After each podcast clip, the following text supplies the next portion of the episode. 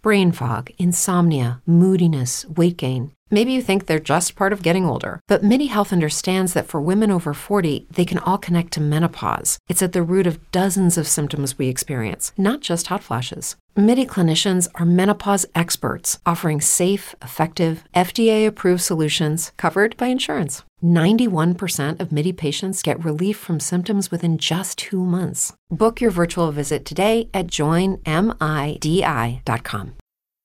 Querido ouvinte da revista Estar Bem, hoje o nosso episódio vai falar sobre economia criativa e vai explicar como esse conceito passou a ser conhecido e como ele pode contribuir na sua vida. Eu quero ver o seu bem-estar. Eu quero ver o seu bem-estar. Comportamento, saúde equilíbrio. Tudo isso e muito mais. Tudo para você viver zen. Revista Estar Bem. Tudo para você ir além. Revista Estar Bem.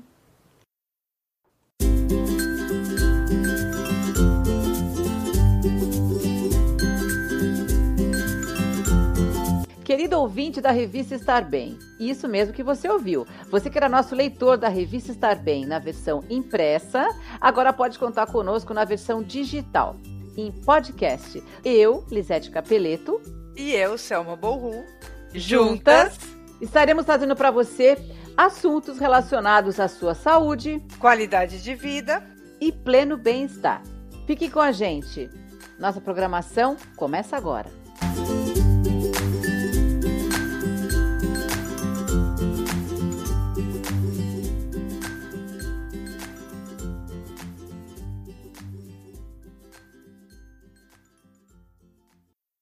Oi, Selma. Hoje nós vamos falar sobre economia criativa. E eu tenho um palpite que este tema do episódio de hoje vai aguçar muito o interesse do nosso ouvinte, você não acha? Sim, com certeza. Muito se ouve falar em economia criativa, mas eu tinha algumas dúvidas e acredito que alguns de nossos ouvintes também. Você não quer começar explicando o que é economia criativa, ali? Então, Sé, a grosso modo, economia criativa é quando desenvolvemos uma atividade de maneira até informal e passamos a gerar algum lucro com ela. Mas, na verdade, a economia criativa vai muito além disso. Ela estabelece uma relação entre a tecnologia, a inovação, a cultura, a criatividade e a sustentabilidade. Conta para o nosso ouvinte, Li, um pouquinho mais desse conceito. Então, o conceito da economia criativa, muita gente pensa que é novo. Mas este termo surgiu há mais de 20 anos, mais precisamente em 1994, quando o primeiro-ministro australiano Paul Keating lançou o primeiro conjunto de políticas públicas com foco em cultura e arte. O documento, chamado de Creative Nation, citava o termo economia criativa. Não há, assim, uma definição pronta e única sobre esse termo. O que nós podemos afirmar é que a ideia da economia criativa, como o próprio nome diz, é uma junção de economia com criatividade, considerando como matéria-prima o capital intelectual. Li, podemos dizer que a economia criativa está relacionada com o crescimento econômico? Está sim, Selma, com certeza. Primeiro, porque a economia criativa usa a inventividade para a geração de valor econômico. E segundo, porque há várias pesquisas realizadas por diversos institutos que apontam o seu crescimento. Olha só, como exemplo, segundo o mapeamento realizado pela Firjan, que é a Federação das Indústrias do Estado do Rio de Janeiro, em 2017, a economia criativa movimentou no Brasil 171 bilhões e 500 milhões de reais. Então, diante disso e de outros dados, nós podemos concluir que, apesar das oscilações do mercado financeiro, provocadas por desafios diversos, a economia criativa pode sim gerar números bem significativos no cenário econômico no Brasil e no mundo. É interessante contar também para os nossos ouvintes quais são os setores que fazem parte da economia criativa. É isso mesmo, Selma. Mas eu vou contar um pouquinho para o nosso ouvinte como foram escolhidos os setores que fazem parte da economia criativa.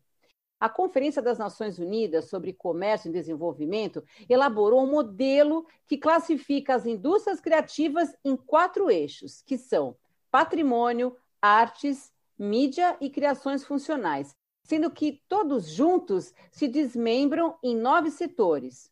Mas nesse episódio vamos falar de dois deles, que são expressões culturais tradicionais, como artesanato, e serviços criativos, como a gastronomia.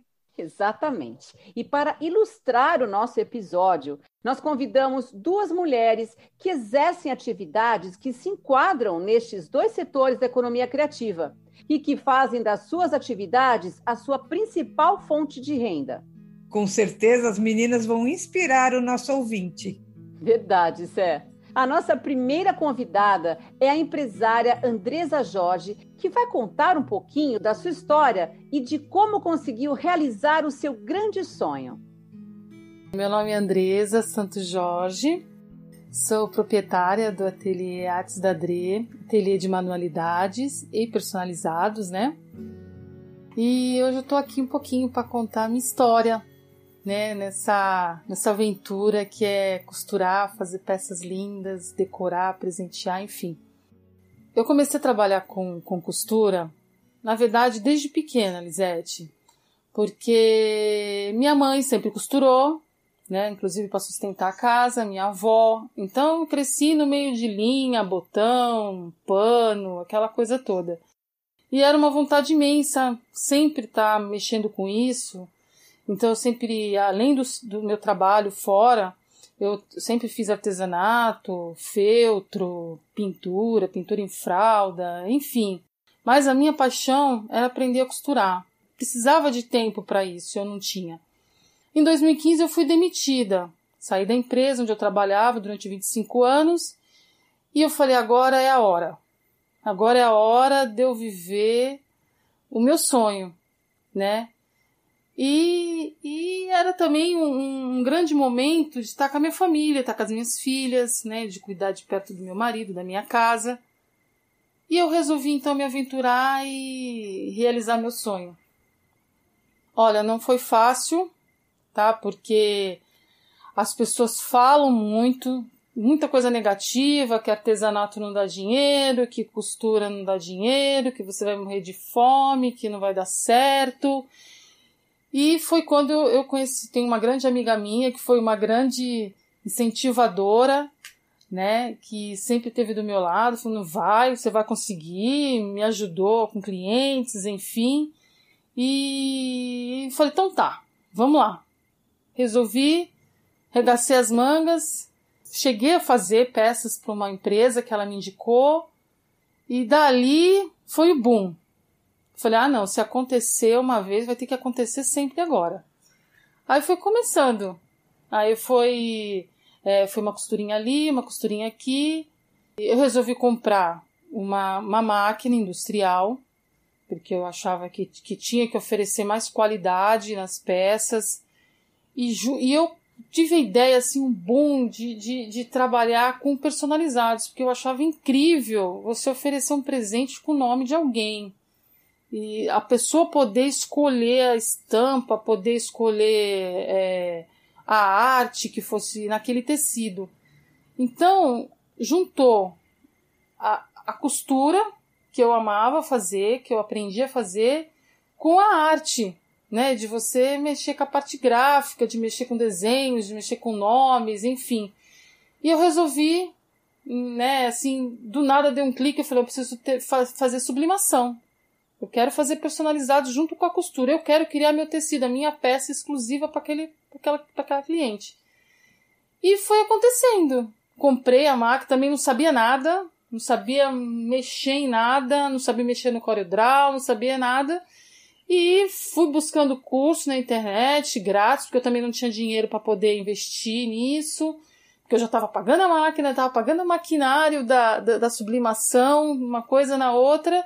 E eu falei, não, tenho que aprender, de algum jeito. E fui errando, fui aprendendo, fazendo teste, né? E assim, e fui criando um estilo próprio de trabalhar. né? É, nisso, a clientela também acaba te ajudando muito, porque você acaba pegando o perfil das pessoas e se acaba colocando naquela peça. Então, isso vai te ajudando a criar uma intimidade né, com, com aquilo, com aquele trabalho, e sai peças maravilhosas, lindíssimas, exclusivas, que eu sou apaixonada em fazer.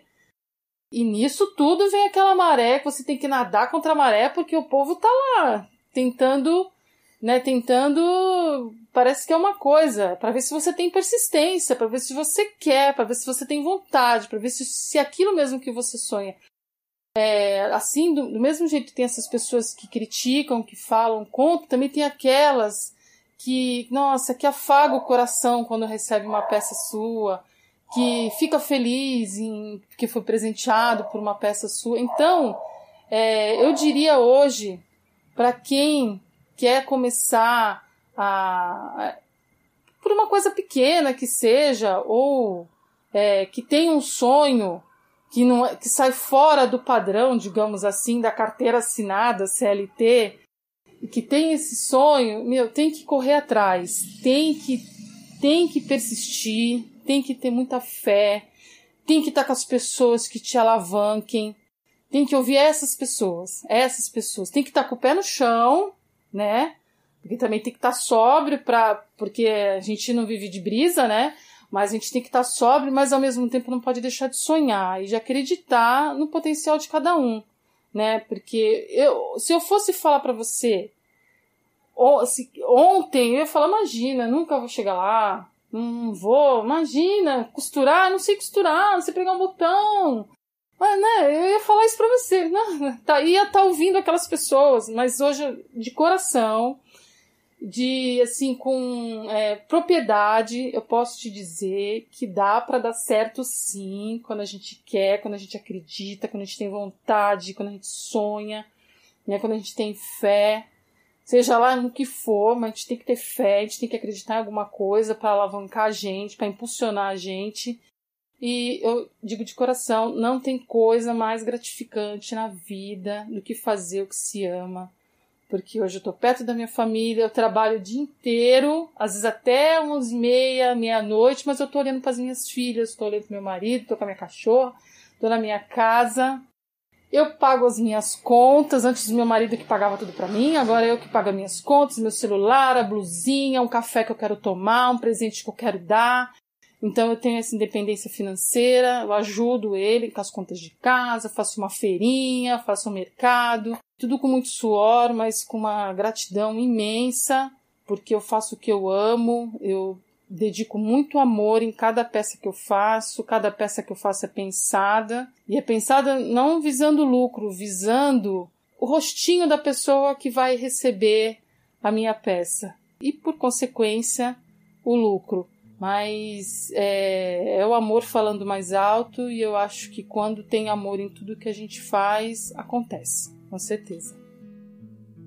E agora, você ouvinte vai conhecer a trajetória da empresária de alimentos Carolina Mertens, que compartilha como ela teve a ideia de unir uma experiência pessoal à possibilidade de abrir um negócio.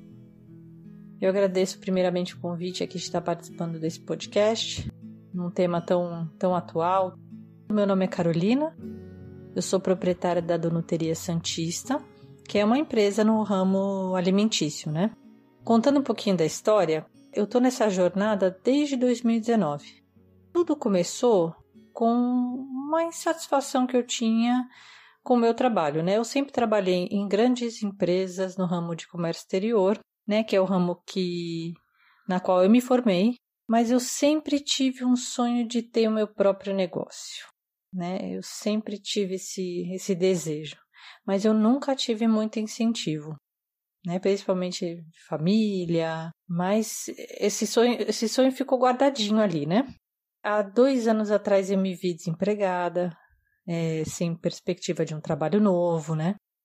E aí, nesse momento, eu percebi que eu podia fazer daquela situação uma oportunidade de me reinventar. Então eu pensei no, em alguma coisa que eu poderia fazer que me desse um prazer, né? Eu pensei bastante. Pensei em fazer diversas coisas, mas tudo chegava sempre no ramo alimentício. né? Porque é uma coisa que me dá pra, sempre me deu prazer desde pequena, que era cozinhar para os outros. Mas sempre foi um hobby, né? Nunca levei muito a sério. Mas de repente era uma oportunidade de eu fazer alguma coisa nesse sentido, né? A ideia dos donuts, ela surgiu de uma experiência que eu tive. Eu morei nos Estados Unidos quando eu era mais novinha, né? Eu conhecia a culinária americana, eu tinha aprendido algumas receitas lá e tudo na minha memória. Tinha saudade de um bom donut, tinha saudade de um bom cookie e eu tinha algumas receitas guardadas pesquisei bastante, estudei bastante, enfim, me tranquei na cozinha, fiz muitos testes até chegar num produto que realmente eu pudesse falar, esse é um donut americano, é um donut do, igual que eu comia quando eu morava lá. E eu queria passar isso mesmo, eu queria pegar uma receita típica americana, queria passar essa experiência para as pessoas, né? Quando eu realmente tinha criado um produto que eu ficasse satisfeita, que eu tivesse satisfeita. Aí eu comecei a, a dar para os amigos e eu comecei a receber pedidos, né? É um termômetro muito bom quando você vende para amigos e familiares e pessoas próximas, vizinhos. É o melhor termômetro, né? É o melhor jeito de começar. Foi assim que eu comecei e começou a crescer os pedidos e começou eu comecei a ver a necessidade de criar um canal de comunicação. Foi quando eu criei a página da Donuteria no Instagram. E eu sabia que eu ia ter que investir. Se aquele era o sonho que eu tinha tirado daquela caixinha, o sonho que eu sempre tive, que eu ia ter que fazer aquilo direito, do jeito que eu sempre quis fazer. Então, era investimento. Tudo que entrava era investido na marca. Isso foi durante pelo menos o primeiro ano inteiro. Todo o meu lucro era sempre investido para a identidade da marca, né? Então, criação de identidade, de logo, de, de é, para mar, é, marketing, né, divulgação, promoções, é, fornecedores de embalagem, as coisas foram crescendo, foram mudando. Então, a gente sabe que tem uma jornada longa aí, precisa realmente de investimento. Tudo estava crescendo, graças a Deus, estava tudo indo muito bem. A princípio a gente não tinha nenhum concorrente direto. Pelo menos assim em Santos, acho que não, não sei se na Baixada já tinha algum, mas em Santos não tinha nenhuma donoteria, pelo menos nenhuma, nenhuma que, que eu conhecia, nenhuma expressiva. Então a gente acabou sem concorrente, deslanchou muito rápido, cresceu o nome muito rápido. Bom, gente, basicamente a nossa história é essa. Espero que vocês tenham gostado de escutar um pouquinho. Se eu pudesse dar um conselho para quem está começando agora, aproveite a oportunidade para se reinventar. Se for o sonho da sua vida, invista nele, estude, trabalhe, se dedique nele. O retorno ele pode não ser imediato, mas se você se dedicar, colocar paixão naquilo que você que você é, tem intenção de fazer, o retorno vai vir e ele vai vir muito mais sólido, mais concreto. Pode ter certeza disso. E nunca se compare a ninguém. Se você vai trabalhar em algum ramo que já exista, é, nunca se compare ao seu, seu concorrente. Você está começando, ele começou de algum lugar também. Aproveite o, aquele termômetro que eu me referi, né? Mais cedo eu falei dos vizinhos, dos familiares, dos seus amigos. Comece por eles e, e vá se lapidando conforme a sua caminhada. Quando você se sentir segura, você vai pensar no seu diferencial, nos, Invista nele também, é importante investir no seu diferencial e aí você vai começar a pensar nos seus concorrentes, mas a princípio não não se compare, tá? Ninguém é igual a ninguém. Você vai ser único no que você faz, você vai ter o seu toque, o seu diferencial que vai fazer você ter sucesso. E é isso que eu desejo a todo mundo, muito sucesso nessa nova caminhada. Obrigado por estar escutando, obrigado pelo convite e até uma próxima. Não é bacana a maneira como as duas acreditaram nelas mesmas, arregaçaram as mangas, enfrentaram todos os desafios e hoje são vencedoras. Aliás, eu estava pensando uma coisa. Poderíamos trazer esse tema de novo e dar dicas para os nossos ouvintes que desejam se tornar empreendedores. O que, que você acha?